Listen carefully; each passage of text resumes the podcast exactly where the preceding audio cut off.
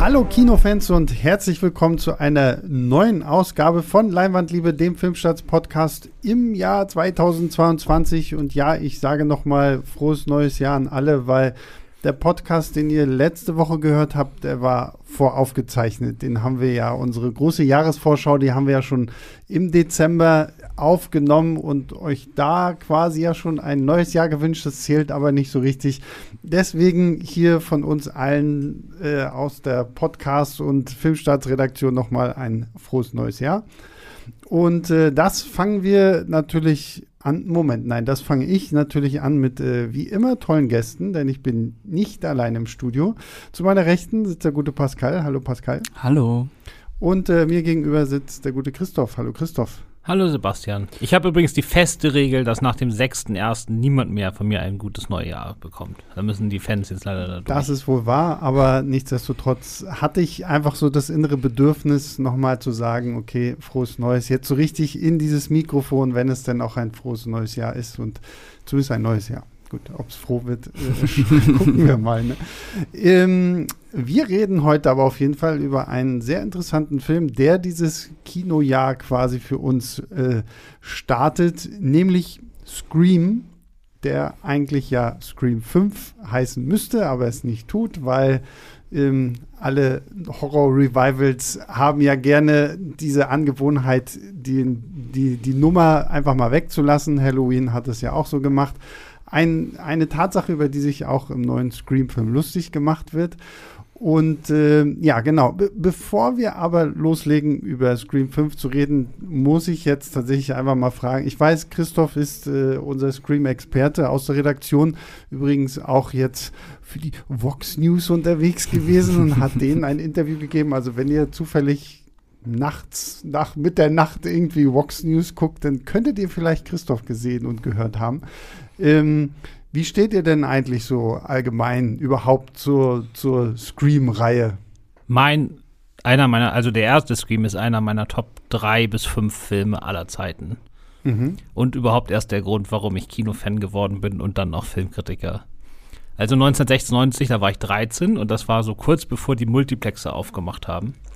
Und da konnte man sich in seinen Vorortkinos noch relativ einfach in Filme mit einer höheren Altersbeschränkung reinschleichen. Das ging erst mit mhm. dem Kontrollieren richtig los, als die Cinemaxe aufgemacht haben. Da wurde da auf einmal angefangen, dass man sein Perso vorzeigen musste und so ein Quatsch. Aber das ging dann noch und dann kam ich da raus meine Freunde, die alle ein bisschen älter waren als ich, mit denen ich da drin war, die meinten alle, ja, der war ja total lustig und so. Und ich habe dann immer so brav genickt und gesagt, ja, ja.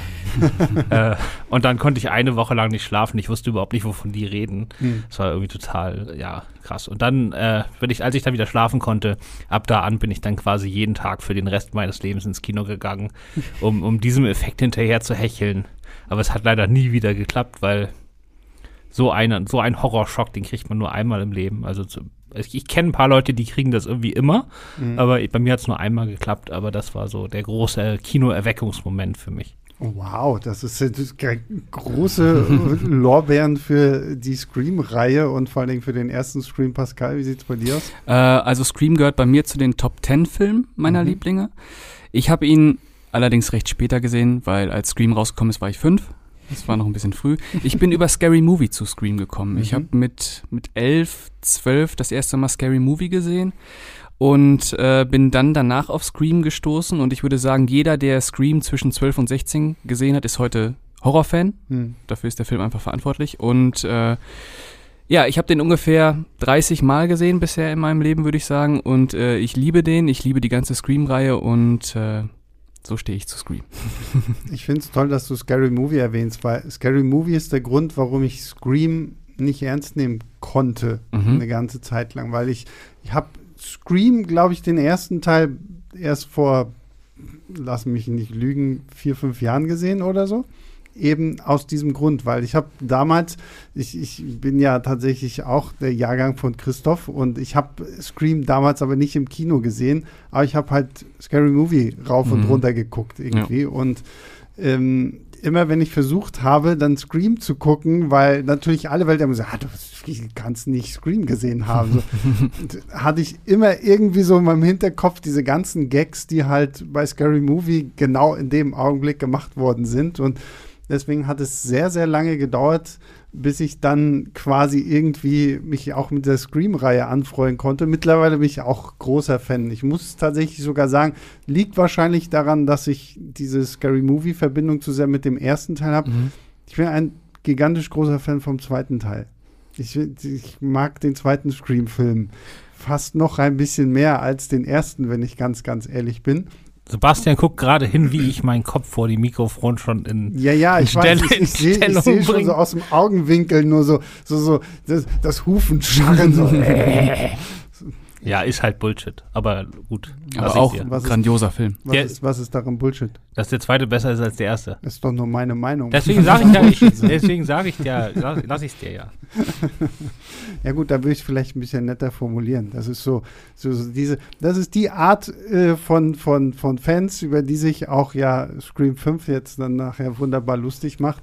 Die sagen so, das ist Bullshit. Das, das ist aber so, das ist so die Argumentation, wo ich mir immer denke, so, warum ist das Bullshit? Solange ich es irgendwo für mich begründen kann, ist es doch nur meine Meinung. Ich sage ja niemandem da draußen so, ihr müsst Scream 1 nicht gucken und Scream 2 ist der King und so. Also ich mag auch 3 und 4 irgendwo für das, was sie sind. Alles super. Ja, alles eigentlich irgendwo. Scream ist die einzige, einzige Horrorreihe, wo es keinen Ausfall gibt.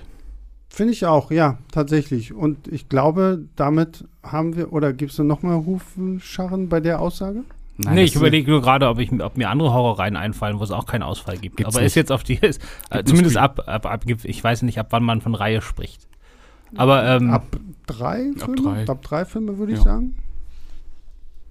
Keine Ahnung. Also zumindest dann. Da beide hier lange überlegen müssen, habe ich recht. Ja, genau.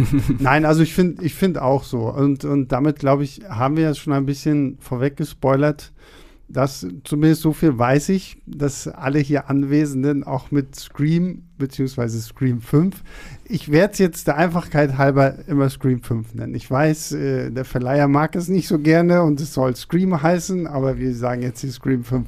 Ja. Ähm, dass, glaube ich, alle hier Anwesenden Scream 5 eigentlich sehr unterhaltsam fanden. So, ich habe zumindest Christophs äh, Kritik gesehen und äh, Christoph hat mir verraten, was du auf Letterbox gegeben hast.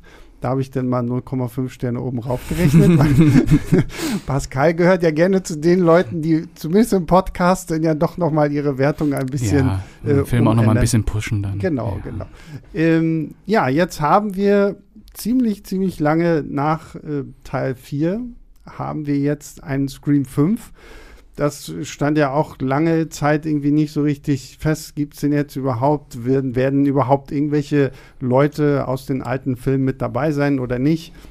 Irgendwann trudelten dann die News rein. Ich glaube, ähm, David Arquette war der Erste, der irgendwie von den alten Hasen quasi zugesagt hatte und er hatte dann wahrscheinlich auch so ein bisschen an die anderen ins Rollen gebracht. Aber ich weiß, Christoph hat ja ein Interview geführt mit, ich weiß gar nicht mit wem vom, vom Cast. Neff Campbell und äh, David Arquette und den beiden Regisseuren. Na, siehst du. Also haben wir hier heute auch noch Insider-Scoops, hoffentlich zumindest, äh, was Scream 5 angeht. Und äh, ja, also Scream 5 fängt, Gott, jetzt muss ich liegen, ich weiß gar nicht, in wie, wie lange Zeit ist quasi bei Scream 5 jetzt vergangen? Sind so viel 15? wie in Wirklichkeit auch. Acht Jahre? Nee, also 2011. Also. Ach so, dann zehn Jahre. Ja. Okay, also sind so zehn Jahre ins Land gegangen irgendwie und in Woodsboro taucht natürlich, wie kann es anders sein, wieder ein Killer auf, der die Ghostface-Maske aufhat. Ähm, wir haben diesmal allerdings die junge, das muss ich auch meinen Zettel schielen, Sam Carpenter. Das fand ich sehr cool, als sie sich mit Samantha Carpenter vorgestellt hat. Gespielt von Melissa Barrera. Und äh, sie kehrt, nachdem sie ja selbst lange nicht mehr in diesem Örtchen war, dorthin wieder zurück, weil es ihre Schwester gewesen ist, die von dem Ghostface-Killer angegriffen wurde. Und ähm, die hat eine merkwürdige Vergangenheit, die sie dazu gebracht hat, äh, Woodsboro zu verlassen. Und das will ich gleich vorweg sagen. Wir machen es jetzt erstmal spoilerfrei. Wir können nachher gerne nochmal überlegen, ob wir hier einen Spoiler-Teil mit hinten ranhängen. Dann sagen wir das aber natürlich voran. Aber erstmal ist alles spoilerfrei. Und äh, ja, weil dieser Ghostface-Killer auftaucht und jetzt eine neue Gruppe von Jugendlichen an der Backe hat, brauchen die natürlich irgendwie ein bisschen Hilfe und holen sich zumindest erstmal Dewey David Arquette ist irgendwie quasi als einziger in Woodsboro geblieben. Alle anderen haben sich gesagt, ja, nee, nach vier Filmen müssen wir endlich raus hier und äh, haben das einzig Clevere gemacht, aber er ist irgendwie noch da geblieben und Dewey hilft denen und zieht natürlich auch ähm, Gail Weathers und äh, Sidney Prescott dann irgendwann mit in diese Handlung mit rein und das ist jetzt mal so ganz, ganz grob gesagt, worum es so in etwa geht, weil ich meine, gut, ich glaube, die Handlung sollte jedem Scream-Fan klar sein, was so passiert und was nicht. Und äh, ich würde mal sagen, wir fangen mal damit an. Jeder Scream-Film äh, hat ja eine coole Intro-Sequenz. Mhm. Dieser Film natürlich auch. Was sagen wir zur Intro-Sequenz? Super. Mehr? äh, naja, die ist super, weil sie ja einerseits äh, dem Original Tribut zollt und weil sie auch nochmal neue äh, Elemente reinbringt. Also ich fand allein diese Idee mit dem, äh, ich weiß gar nicht, wie man das nennt, dieses, dieses Smart Home oder dieses hm, Save, äh, wenn, wenn, man mit dem Handy die Türen ab, ist ein super, super Spannungseffekt, einfach ist grandios. Äh, schön blutig, die Eröffnung auch. Ähm, da wird ordentlich losgelegt und äh, ich war direkt drin. Ich hatte sogar so ein bisschen wieder dieses Gefühl von damals, wo man äh, sich immer wieder auf den Scream-Teil gefreut hat und es kam ja, kam ja daraufhin auch immer wirklich gute Filme auf die Eröffnung. Mhm. Und als ich das äh, gesehen habe, dachte ich mir, okay, das geht in eine gute Richtung. Ja, also bei Scream 4 war es ja so, da war die Öffnungsszene ja dieses Meter, Meter, Meter, Meter Ding, wo dann mhm. fünfmal hintereinander die Film im Film im Film im mhm. Film mhm. Gag war. Und das war natürlich null spannend. Ich fand es auch super, aber es war natürlich null spannend.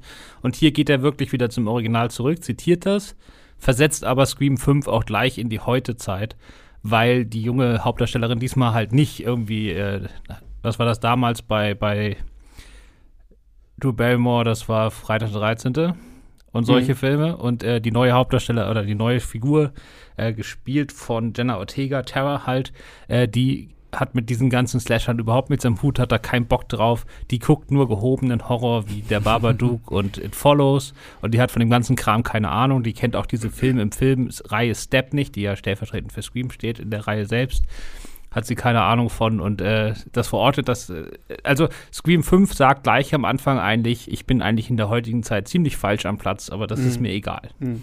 Ja, ich muss auch sagen, also ich meine, für mich ist es ja tatsächlich der erste Scream-Film, den ich überhaupt im Kino sehe. Ja, bei mir und, auch. Und ähm, diese Eröffnungssequenz im Kino zu sehen, war schon echt ziemlich cool. Also auch wirklich schöner Spannungsaufbau innerhalb dieser mhm. Szene, wie ihr beide ja auch schon gesagt habt, so dieser Callback einfach zum, zum allerersten Scream. Und dann halt, was du ja auch schon gesagt hast, Pascal, also die Brutalität, so, ich meine, das ist ja auch so ein bisschen dann stellvertretend für das, was wir im Rest des Films auch noch so in den, in den Slasher-Sequenzen bekommen. Da dachte ich, okay, ich weiß nicht, ob ich damit äh, zu, zu weit aushole, aber vielleicht einer der brutalsten Scream-Filme, die wir so hatten. Der brutalste. Ja, das ist auch außer Frage. Das ist aber auch einfach eine, Zeit, eine Zeitfrage. Ja. So hat sich mhm. das Horrorkino halt in den letzten 20 Jahren weiterentwickelt. Also ich meine, der erste Scream-Film lief damals nur geschnitten in Deutschland im Kino. Ähm, und jetzt ist er umgeschnitten ab 16. Mhm. Also das hat sich einfach total verschoben. Ich glaube, der einzige, der noch ab 18 ist, ist wirklich der zweite. Ja. Gut, und äh, dann gehen wir quasi von diesem tollen, tollen Intro direkt in die Handlung rein. Ähm, was sagt ihr denn zu, zu diesem Aufbau, der sich ja gefühlt schon so ein bisschen an Scream 1 orientiert? So ähm, passt das? Ist das eine gute Hommage an den alten Film oder ist das irgendwie, hätte man da mehr draus machen sollen? Naja, die Geister von damals werden quasi herauf beschworen und ausgetrieben gleichzeitig. Mhm. Äh, ich finde, das macht innerhalb des Films, was er thematisiert, wo wir gleich auch nochmal drauf zu sprechen kommen, bestimmt, äh, absolut Sinn. Also ich fand, das war ein sehr schöner Aufbau. Ich war überrascht, wie gut ich dann doch in diesem Film drin war, weil man mhm. hat ja immer so ein bisschen Bedenken auch, dass Wes Craven halt nicht dabei ist, der die ersten vier gedreht hat. Aber ich fand, das haben die beiden neuen Regisseure, deren Namen ich gerade nicht weiß, äh, sehr gut gemacht. Ich fand sie auch, ich fand sie auch, und ich meine, sie haben ja auch ähm, hier diesen Film Ready or Not gemacht. Das ist zumindest der eine Film von den beiden Regisseuren, der mir jetzt sofort einfällt. Das ist der Film, der ihn diesen Job eingebracht hat. Und die beiden sind ja auch bekennende Wes Craven-Fans und haben mhm. äh, Ready or Not schon als Hommage an ihn gemacht, bevor sie den Scream-Job überhaupt hatten. Mhm.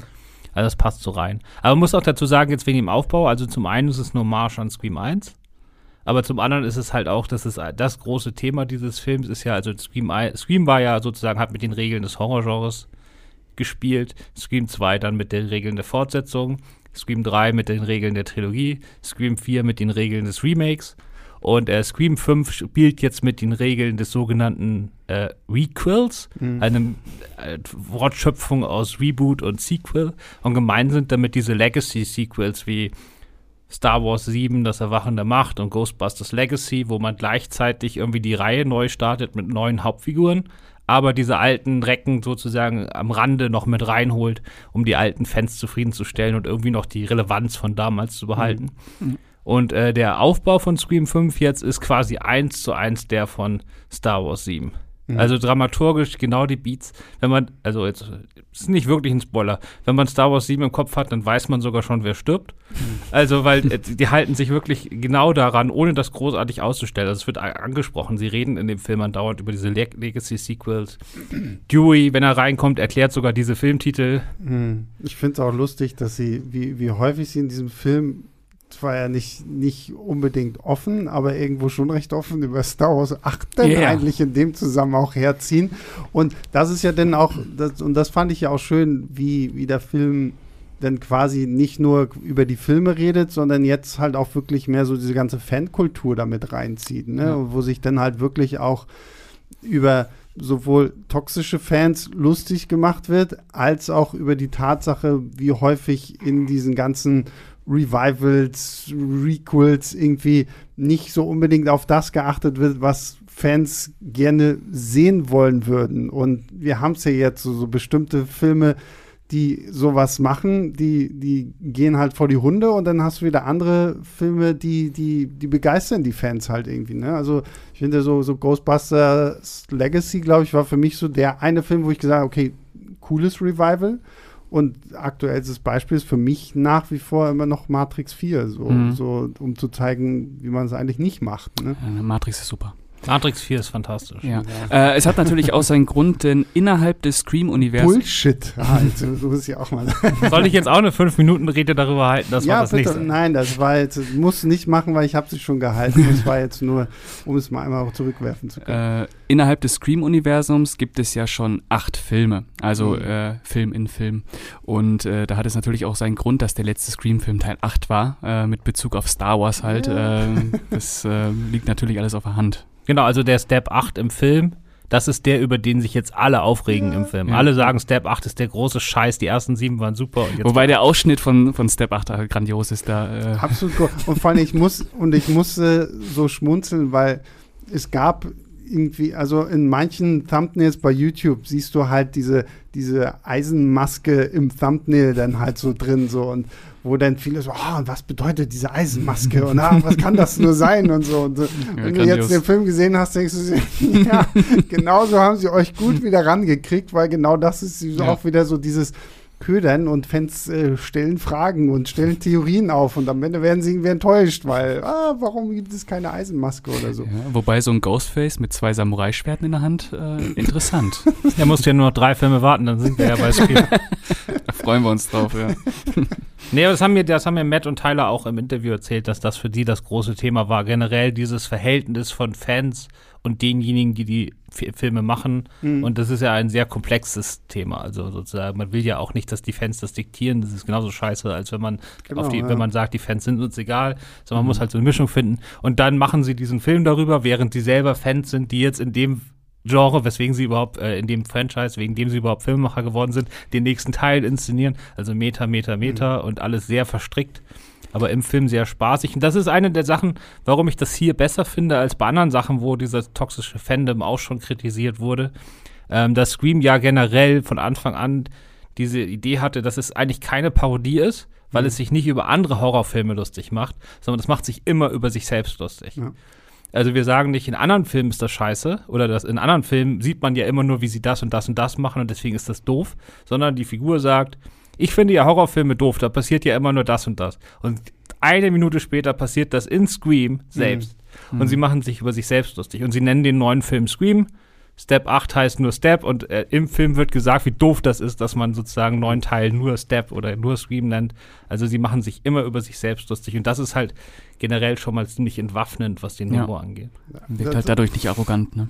Ja, und vor allen Dingen, ich finde, sie machen das halt, wir haben halt auf der einen Seite diese Metaebene, auf, andere, auf der anderen Seite so diese inszenatorische Ebene. Ich muss, ich, die, die, diese Szene, da habe ich mich totgelacht drüber.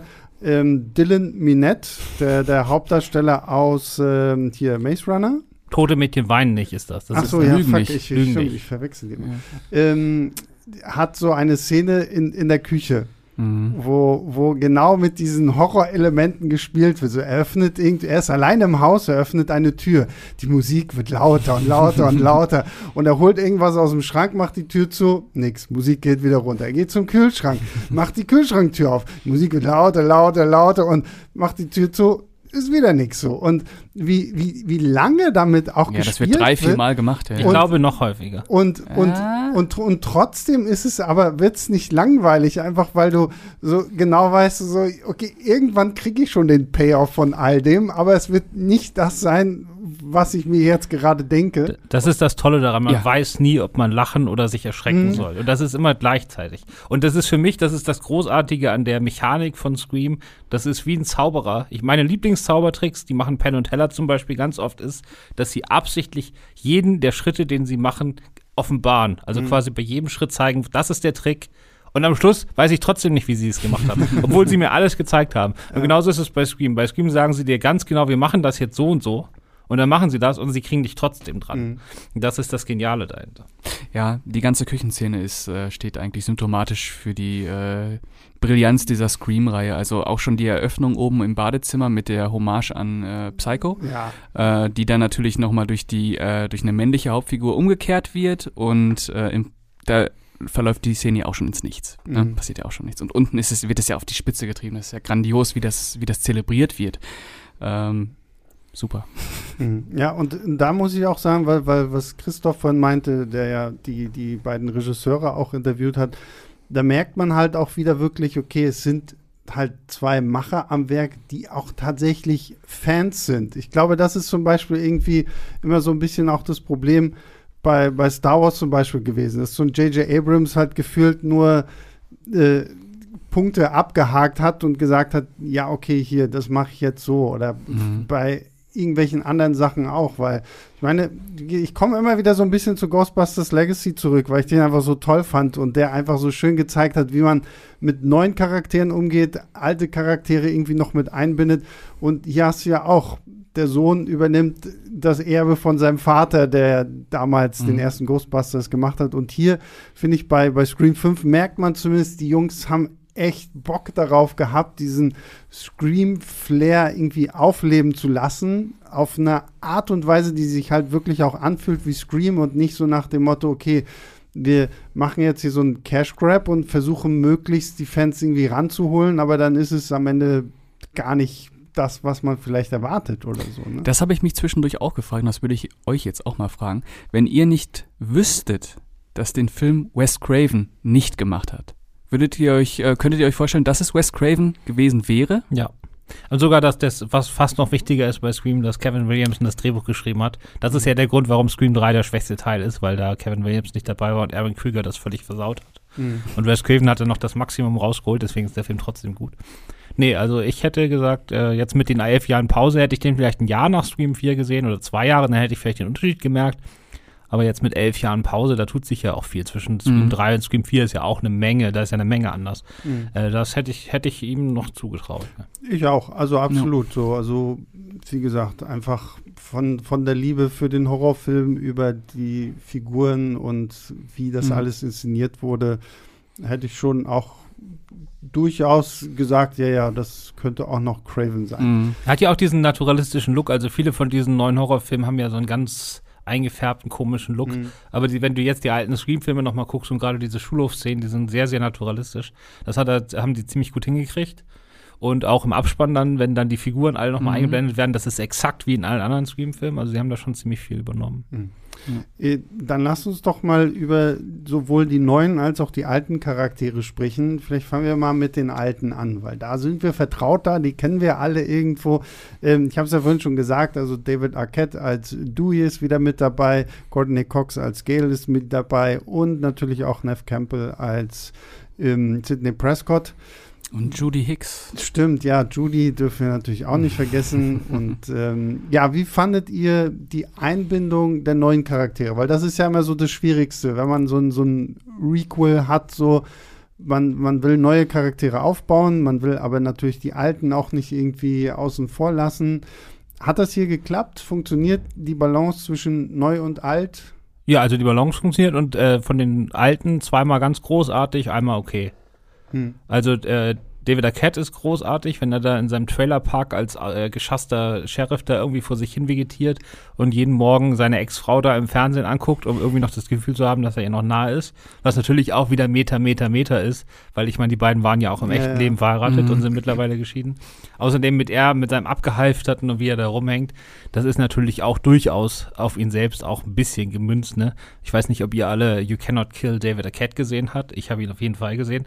Er hat ja die letzten Jahre vor allen Dingen so als Halbprofi-Wrestler gearbeitet äh, und dann teilweise sich irgendwie so die Halsschlagader durchtrennt in dem, im, im Ring und er hat dann trotzdem weiter gekämpft und ist gerade noch so mit dem Leben davon gekommen und hat irgendwelches Underground-Wrestling in Mexiko auf der Straße gemacht und solche Sachen. Also der, der, Okay. typ, der Typ muss, ist wirklich völlig durch und äh, das, das wird hier schön eingebaut und äh, Neff Campbell, die sagen wir mal sich im wahren Leben mittlerweile schon emanzipiert hat von dem, von dem Scream-Franchise, äh, das ist halt auch super. Die ist jetzt mehrfache Mutter, also Sidney Prescott. Und wenn die dann zurückkommt, dann taucht sie da halt auch so mega abgeklärt auf. So nach Mhm. dem Motto, ich bin jetzt hier, ich sage euch mal, wie das läuft, und dann kriegen wir das schon gebacken. Äh, Mhm.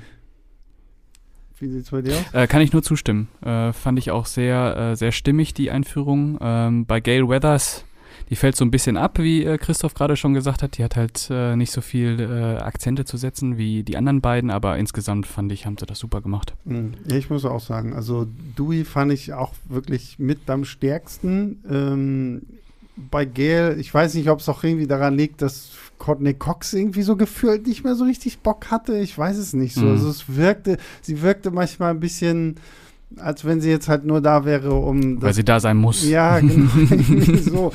Ähm, aber ja, ähm, Nev Campbell fand ich auch echt ziemlich stark und äh, es war tatsächlich eine, eine, eine schöne Art und Weise, wie man mit diesen Charakteren eigentlich nochmal umgegangen ist. Also sie haben jetzt nicht so komplett äh, die, das, das Spotlight gestohlen, aber sie waren halt immer noch die Charaktere, die wir auch kennen und ich finde, sie haben halt auch immer noch genau so agiert, Ja. wie man davon, davon ausgehen würde, dass sie reagieren, so, weil was Christoph meinte, dass Sidney halt hinkommt und sagt, okay, so nach dem Motto, Pippi, ich habe das jetzt schon viermal durch, Mhm. also pass auf, du machst es jetzt so und so und so und das ist natürlich dann auch wieder dieser schöne Aspekt, wo die Chemie zu den zu den, zu den jungen, Mhm. äh, neuen Figuren dann ja auch funktioniert, weil es hat ja so ein bisschen diese Elter-Kinder-Dynamik, so, so nach dem Motto, Sydney kommt halt an und sagt dir, also ich habe Lebenserfahrung und ich weiß, wie man das machen soll. Und die anderen, nö, glaube ich nicht, mache ich jetzt aber so, wie ich will und dann gucken wir halt mal. Und am Ende müssen sie natürlich feststellen, ja scheiße, Mama Sydney hat ja doch irgendwo Mhm. recht gehabt. Ne? Ähm, fandet ihr denn die, die, die neuen Charaktere gut? Teils, teils, aber das ist bei allen Scream so. Also es gibt natürlich, wir verraten jetzt nicht welche, deswegen will ich jetzt auch nicht einzeln durchgehen. Mhm. gibt natürlich welche, die auch nicht lange dabei Ja. sind. ähm, die sind dann relativ schnell weg. Insgesamt haben sie für mich alle funktioniert. Da ist jetzt aber keine dabei, wo ich jetzt sage, die wird da jetzt irgendwie in meinen Fan-Kanon aufgenommen oder so. Mhm. Es sind halt mehr so, so einzelne kleine interessanten Sachen, die vor allen Dingen in den letzten 20 Minuten passieren, äh, die ich super fand und über die wir jetzt aber hier noch nicht reden können. Mhm. Ja, ich fand die auch alle gut und charismatisch besetzt, aber so in die Scream Hall of Fame würde da, glaube ich, keiner von Nee, ne, einziehen. das haben wir auch gedacht. Und ähm, aber gut, auf der anderen Seite denke ich mir dann auch so, naja gut, es passt ja letztendlich trotzdem so, weil der, der, der Slasher, das Slasher-Genre braucht ja trotzdem immer noch die quasi die, die Figuren, die halt irgendwo einfach abgeschlachtet werden können. Manchmal hatte ich mir bei einigen so ein bisschen mehr Charakterzeichnung Mhm. vielleicht gewünscht. Ähm, die wirken dann wirklich einfach so, so sehr nach Schablone da reingesetzt und die brauchen wir jetzt halt hier irgendwie. Dann denke ich mir auch wieder, ist es schon wieder zu viel Kritik, weil letztendlich ist es ja auch genauso dieses Revival, Requel-artige, so, ja, wir haben hier diese Figuren, ja, da könnt ihr euch noch erinnern, das war damals schon die und das war der und so und das passt dann alles. Ähm, Die sind, die sind halt auch wirklich alle eine Nummer abgeklärter. Hm. Also so, äh, was Schauspielprofi angeht. Und äh, beim ersten Scream, diese Verletzlichkeit, die Neve Campbell da hatte, in diesen ersten Szenen, wo sie jetzt darüber redet, soll ich Sex haben oder nicht, Hm. die ist halt auch A, unerreicht und B, könntest du das heute nicht mehr machen. Das wäre ja total affig Mhm. in dem Alter. Ja, ja. Also dementsprechend, äh, das, da kommt man so leicht nicht mehr ran. Die neue will ich die jetzt, äh, oder die neuen Jungen will ich die jetzt irgendwie filmelang immer als Hauptdarstellerin haben, weiß ich nicht, wäre wahrscheinlich okay, aber ja, die sind zeitgemäß. Kann man das, das Mhm. passt. Ja, ja, genau. Wobei ich jetzt doch sagen muss, alles, was der Film mit Dylan Minette macht, finde ich fantastisch. Ja. Also das ist wirklich, also wenn man einen Standout nennen sollte, dann den. Also wie der Film mit dem spielt, mit seinem Image und allem drumherum, das ist alles super. Mhm. Ja, ja, das fand ich. Wir haben ja schon über seine tolle Küchenszene gesprochen. Und, Ja, aber da gab es noch mehr. Also das ja, ist, ja, äh, klar, aber das ist auf. Ja, das stimmt, da gebe ich dir auch recht. Ihn fand ich, glaube ich, tatsächlich nur mit am besten. Ich wusste gar nicht, dass Mason Gooding, der, der hier den, den Football-Jock da spielt, dass das der Sohn von Cuba Gooding Mhm. Jr. ist. Deshalb war ich ein bisschen, war ich ein bisschen überrascht. Sieht man, wenn man es weiß. Ja, wenn man es dann weiß, Mhm. dann, dann kommt es einem auch. Und es waren so viele bekannte Gesichter, ähm, wo hier die eine Darstellerin aus The Leftovers, wo ich auch die ganze Zeit im Film da saß, die, die, die so ein bisschen ähm, auch die neunmal kluge war, was, was, den, was so. Horrorgenres Mhm, angeht und mhm. so. Das ähm, hat auch gut funktioniert. Ja, dann lass uns doch noch kurz mal in die Richtung des Messers schlagen Mhm. und äh, noch ein bisschen darüber reden, wie herrlich schön, brutal und blutig Scream 5 dann doch ist. Bitte sehr. Ja, ich war vor allem, äh, also man muss ja dazu sagen, die meisten Kills sind halt mit dem Messer. Also Mhm. es wird zugestochen. Ich war dann doch überrascht, äh, wie abwechslungsreich es äh, ist, also wie dieses Messer zum Einsatz kommt. Und ich glaube, das ist jetzt auch kein erster, äh, kein Spoiler. Der erste Kill, den Ghostface macht mit diesem, mit diesem Arschlochtypen da, Mhm. den sticht er ja so grandios ab. Das ist ja einfach nur dieses einmal in den Hals. Oh, das war so Hammer. Das war echt einer der besten Scream-Kills, die ich bisher gesehen habe. Es war ja unfassbar. Ja, weil es einfach so beiläufig Ja, ist. unfassbar. Mhm. Einfach Es hat so. überhaupt keine Körperlichkeit. Da sieht man erstmal, wie leicht so ein Messer in den Körper reingeht. Mhm. Ja. Wahnsinn. Wobei man auch schon bei dem ersten, also das können wir jetzt wirklich spoilern, weil da steht in jeder Inhaltsangabe, äh, das erste Opfer überlebt. Mhm. Genau, deswegen habe ich auch gesagt, der erste Kill. Ja, genau, das ist äh, sozusagen die große Änderung gegenüber dem allerersten Scream-Film, dass quasi die, die äh, Drew Barrymore-Ersatz, dass der diesmal überlebt, was total unglaubwürdig ist. Weil das ist so ein ganz kleines tierliches Märchen und da muss irgendwie jedes einzelne Organ in dem Körper muss durchstochen worden sein, Sein, weil ja. der haut da so oft rein. Ja. Ähm, also das ist eine, weil ich glaube, damals natürlich der Nev Campbell-Mord war auch, äh, nicht Nev Campbell, Drew Barrymore-Mord war auch relativ brutal, weil man ja dann von, hat er ja von hinten rum gemacht und Mhm. dann in beide äh, Lungenflügel reingestochen. Aber hier, wie er da drauf rummacht und dann. Das Einzige, wo ich mich so ein bisschen gefragt habe, ob ich das gebraucht habe, ist, es gibt eine Szene, wo das Messer ganz, ganz langsam durch den Hals gest- gestoßen wird und dann hinten wieder rauskommt, so ganz leicht, Ja, ja. aber nicht in der Mitte, sondern so leicht unter der Haut, Mhm. so Ja. dass man sieht, wo die Haut so rauskommt. Und der sah schon nach CGI, CGI aus. Und ich weiß nicht, ob ich CGI-Morde in Scream haben will oder nicht.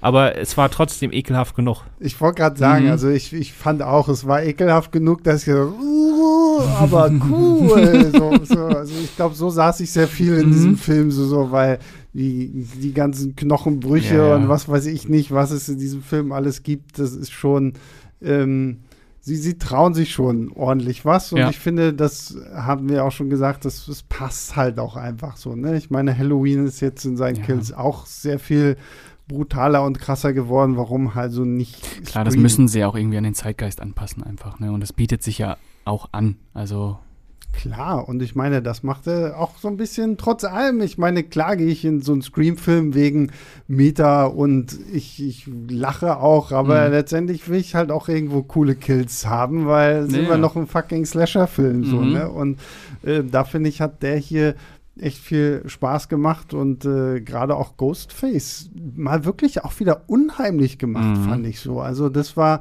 ich meine, er hatte trotzdem immer noch so dieses typisch ja, ich sag mal so in Anführungszeichen tollpatschige so, weil wenn sich so ein Opfer wehrt, ja, dann fällt er auch mal hin. Und, und wie so. der immer hinfällt, ne? Das ist grandios, halt, wie bei so alten Westernschlägereien. Ja, genau.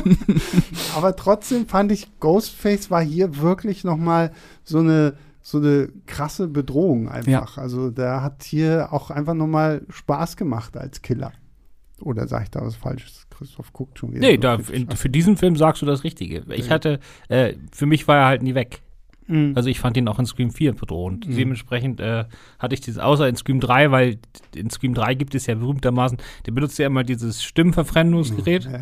Und in Scream 3 benutzt er das auch, kann damit aber die Stimmen von anderen nachmachen. Das mhm. war die dummste Idee, die ja, das Franchise hier hat. So, das war, das macht den ganzen Film fast kaputt. Ähm, und das hat er jetzt. Aber hat er eine neue Stimme im Englischen? Das habe ich mich auch ich ein meine ja. gefragt. Ne? Ich Aber meine ich, ja. ich meinte eigentlich irgendwo mal gelesen zu haben, dass die alte Stimme auch noch wieder mit dabei wäre. Also, also für mich klang es nicht vertraut. Genau, auch nee, nicht. Und ich habe ne? die anderen vier Filme am ja. Tag davor geguckt ja, und das klang irgendwie anders. Ja, Müsste man auch. jetzt tatsächlich mal hier gleich äh, bitte am Wochenende Artikel schreiben. Danke. genau, ja, siehst du, du kriegst Neue Pascal Stimme. gleich noch Arbeit hier dazu fürs Wochenende. Ja. Ähm, kommen wir mal noch zum, zum wichtigsten Aspekt eines jeden Scream-Films nämlich das glorreiche Mitraten. Wer ist denn jetzt der Killer, wer ist es nicht? Und äh, das ist ja auch so dieser eine Punkt, den liebe ich ja an diesem Film, dass dir halt so eine, so eine Bandbreite an Charakteren vorgeworfen wird.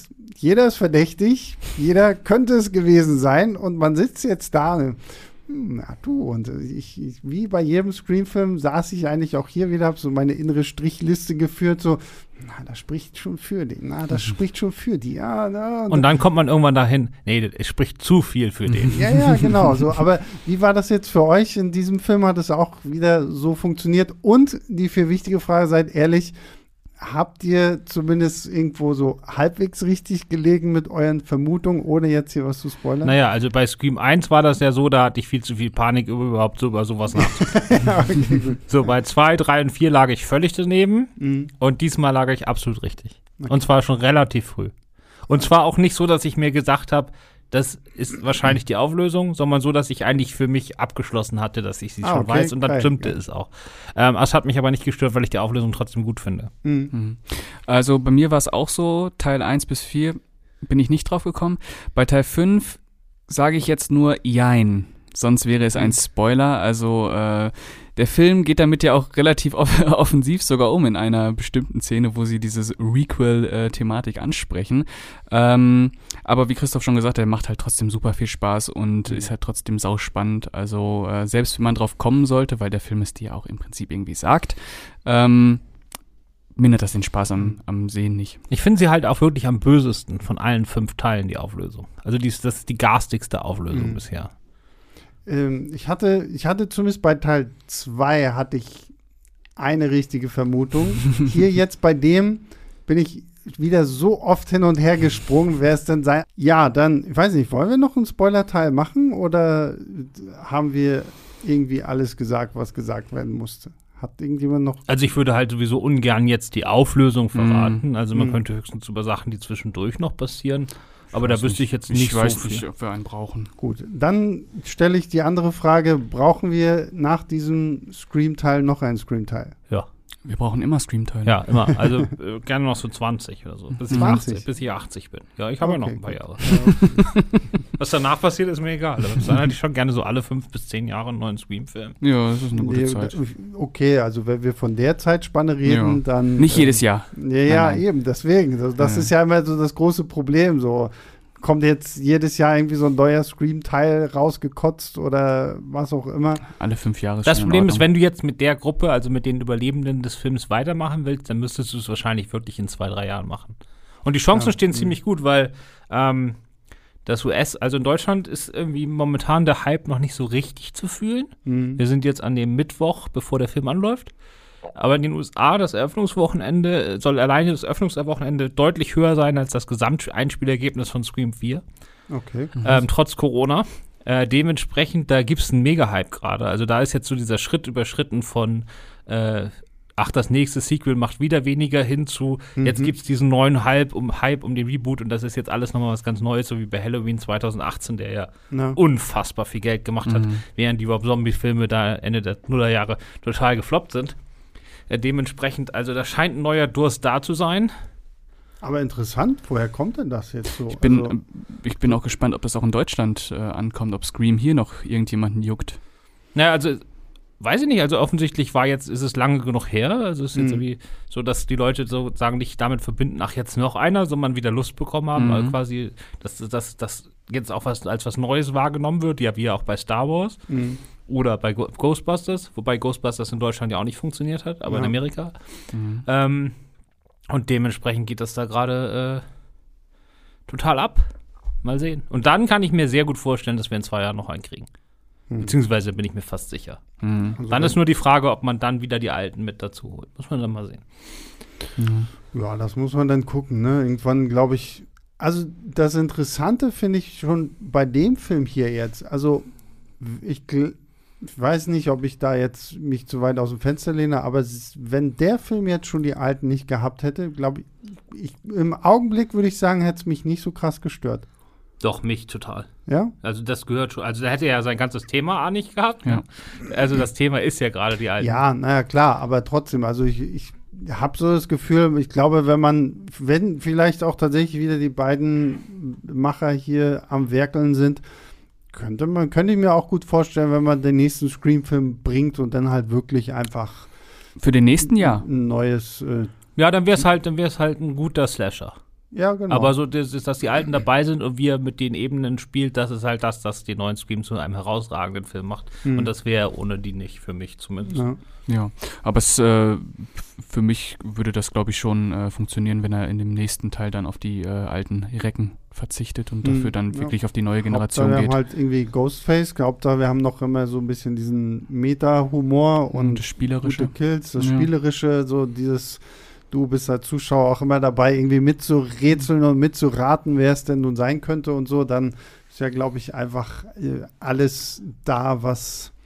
Meint ihr, wir kriegen denn dann irgendwann die Multiverse-Scream-Sachen, wo dann die, die, ja, ab, inzwischen, die ja. inzwischen abgesetzten Scream-Serien, die Figuren Oha. dann auch noch in die Filmwelt hineinkommen? Das, das müssten Oha. sie eigentlich mal bringen, so diese komische MTV-Serie, die es da mal gab. So. Vor allem diese, diese MTV-Serie wurde ja, glaube ich, auch nie beendet, so richtig. Ne? Nein, es gab zwei Staffeln, von denen die erste super war. Die mhm. zweite war okay. Ja, ich habe die erste gesehen, die fand ich schon katastrophal. Ja, die erste ey. war super. Ach. Die erste ist übrigens auch noch brutaler als das hier. Für eine mhm. Fernsehserie ich war weiß, das Ich ich, kenn, ich, kenn, ich habe die Scream-Serie mhm. gesehen, bevor ich überhaupt die Scream-Reihe gesehen mhm. habe. Und okay. ich bin, mag die tatsächlich auch ganz Die ist super. Ja, die erste Staffel, dann kam die zweite Staffel, die war noch okay. Und danach sollte die dritte Staffel kommen, die am Ende der zweiten Staffel auch vorbereitet wurde. Die kam dann aber nicht. Und dann haben sie die Handlung der kompletten Staffel in so ein Weihnachtsspecial ah, gepackt. Genau, und das ist der Abgrund. Das war ultra schlecht stimmt. Ja. Und dann gab es ja noch einen Serien-Reboot mit einem, äh, ich glaube, überwiegend oder rein schwarzen Cast. Die habe ich aber noch nicht gesehen.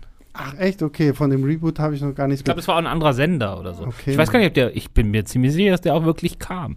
Okay, krass. Mhm. Aber auf jeden Fall, also so ein Multiverse-Film, so wo die denn da auch noch mit drin auftauchen. Das äh, würde ja passen, wenn er sich dann darüber lustig macht. Und ne? vor allen Dingen, und vor allen Dingen, und dann wäre es aber, da möchte ich aber bitte auch zwei Ghostfaces haben. Müssen wir fünf Ghostfaces haben oder so. Der, der halt einer mit der MTV-Serienmaske, die ja wirklich jeder gehasst hat irgendwie. und die klassische Ghostface. Und die eiserne Maske. Stimmt, und die eiserne Maske. Mhm. Der Mann mit der eisernen Maske. Mhm. Da ist mich, wir machen jetzt doch noch zwei Minuten Spoiler. Okay, ab, ab jetzt. Nein, wir machen erst Fazit, dann Spoiler, damit die okay. Leute, die. Weil es gibt eine Sache, die ich euch fragen will, die mich stört. Okay. Ja. Da verraten wir nicht die Auflösung.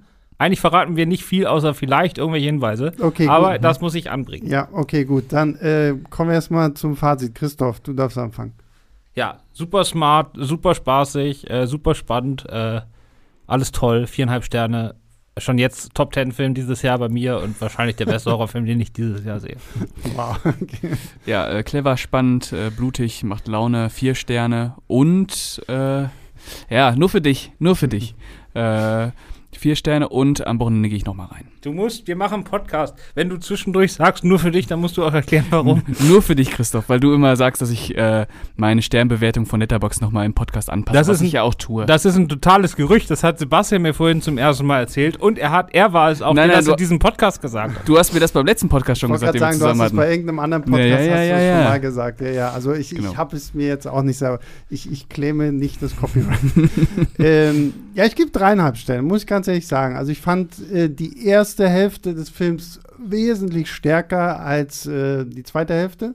Ich fand das Finale, so die, die Auflösung, fand ich okay so, hat mich jetzt irgendwie nicht so vom Hocker gehauen, fand ich, war zwar auch nochmal ein nettes Statement so, aber der hat mich nicht so berauscht und ich fand die neuen Charaktere alle ein bisschen sehr lahm einfach so. Aber nichtsdestotrotz hatte ich wahnsinnigen Spaß mit diesem Film einfach mit durch dieses Mitraten. Die Kills waren fantastisch und es atmet ja irgendwo doch noch sehr schön Mhm. Scream. Also ich kann mir nicht vorstellen, dass irgendjemand, der die Scream-Reihe mag, mit diesem Film jetzt nichts anfangen kann. Das also, kann ich mir auch am besten Willen nicht das vorstellen. ist, glaube wer wirklich Scream 1 bis 4 sagt, ja, Lieblingshorrorfilme so, dann, dann wirst du auch Scream 5 mögen und Ja. das auch irgendwie abfeiern können.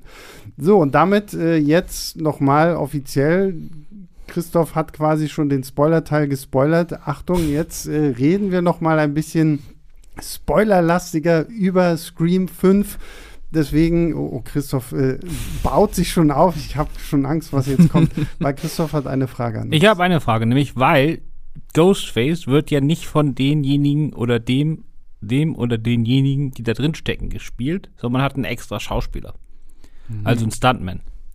Und das stört mich, weil das ist das Einzige, wo der Film meiner Meinung nach schummelt. Weil man ist ja immer schon so schlau mittlerweile als Streamgucker, dass man weiß, nur weil irgendjemand in der Szene war, wo Ghostface aufgetaucht ist und ihm irgendwie in den Arm geschnitten hat. Also sobald irgendjemand irgendwie in die Schulter gestochen wird, ist er natürlich sofort der Hauptverdächtige.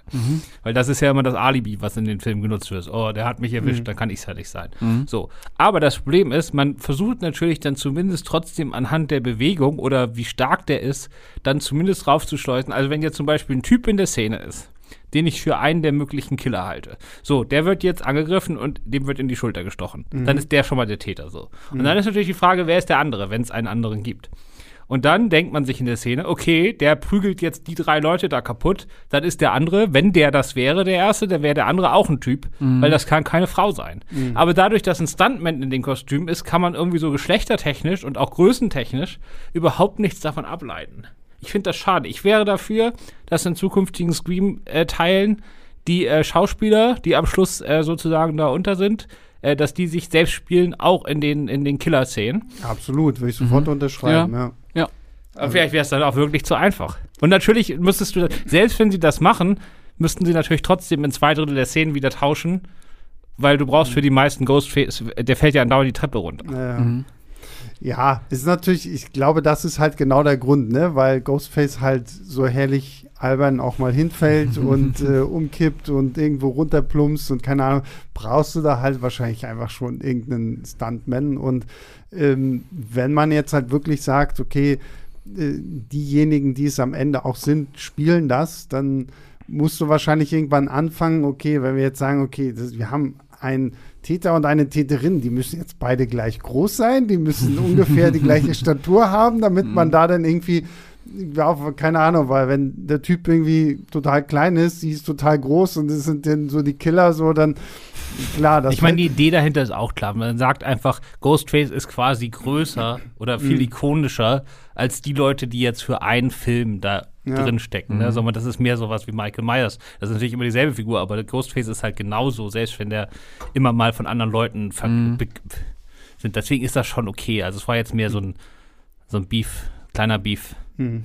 den ich habe, weil das so mein, ich bin ja jemand, der sehr in Krimis und überhaupt sehr, sehr gerne miträtselt. ja. Und das ist halt so ein bisschen geschummelt. Aber Mhm. wenn man es dann weiß, dann achtet man darauf natürlich auch nicht mehr, wenn man weiß, dass einem das sowieso nichts bringt.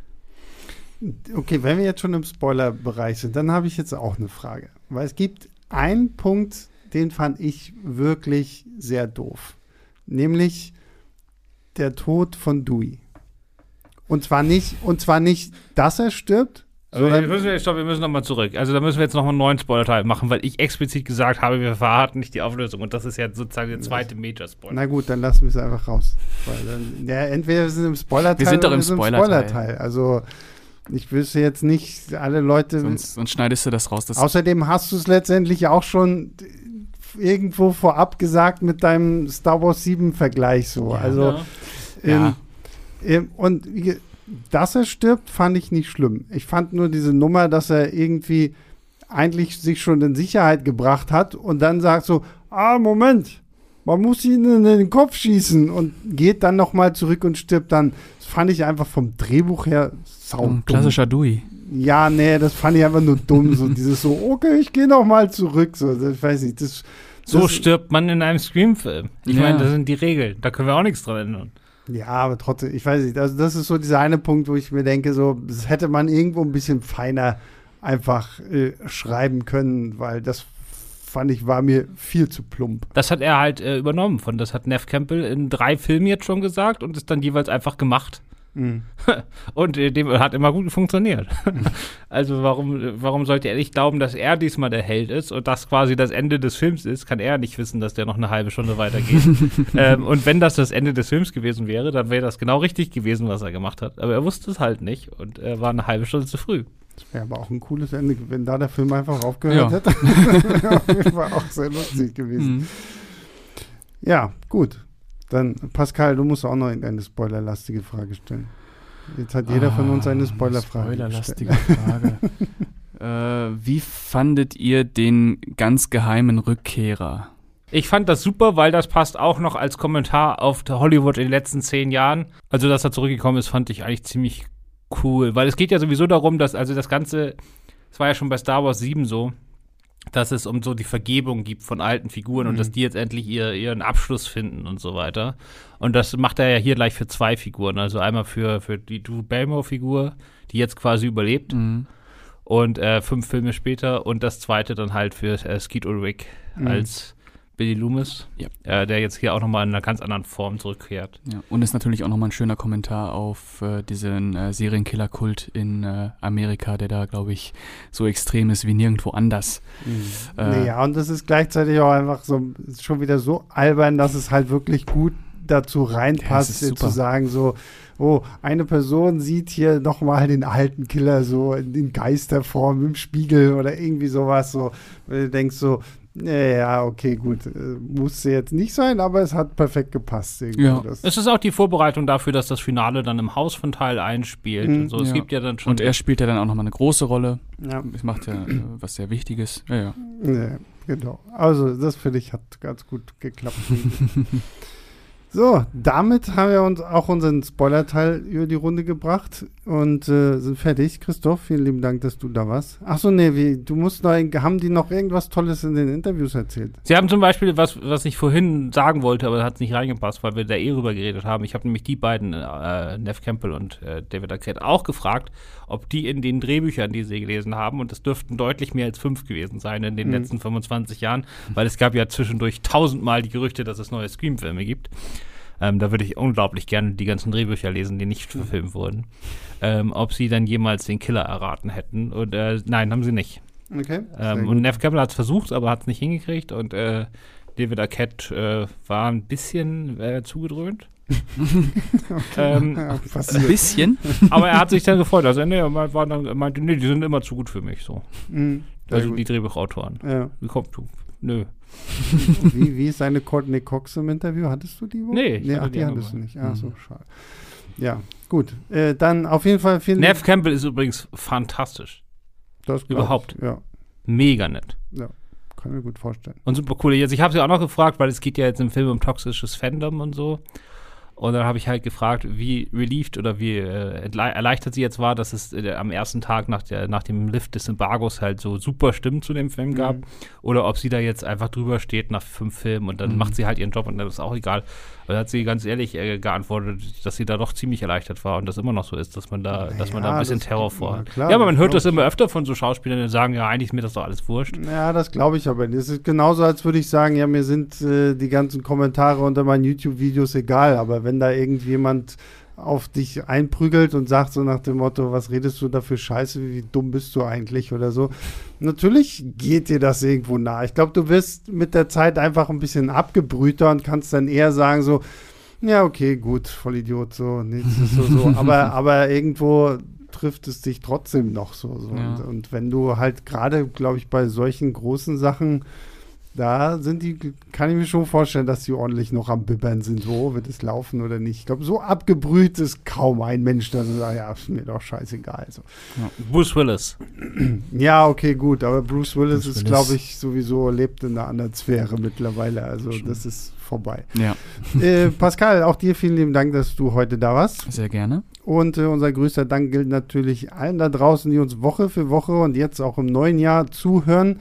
Ihr könnt uns jetzt nicht nur über eure Apple Podcast App bewerten, sondern auch bei Spotify, hat äh, Tobi mir gesagt. Deswegen ganz, ganz wichtig, schenkt uns eure Sternebewertungen, damit wir in den Charts weiter nach oben steigen und die Weltherrschaft übernehmen.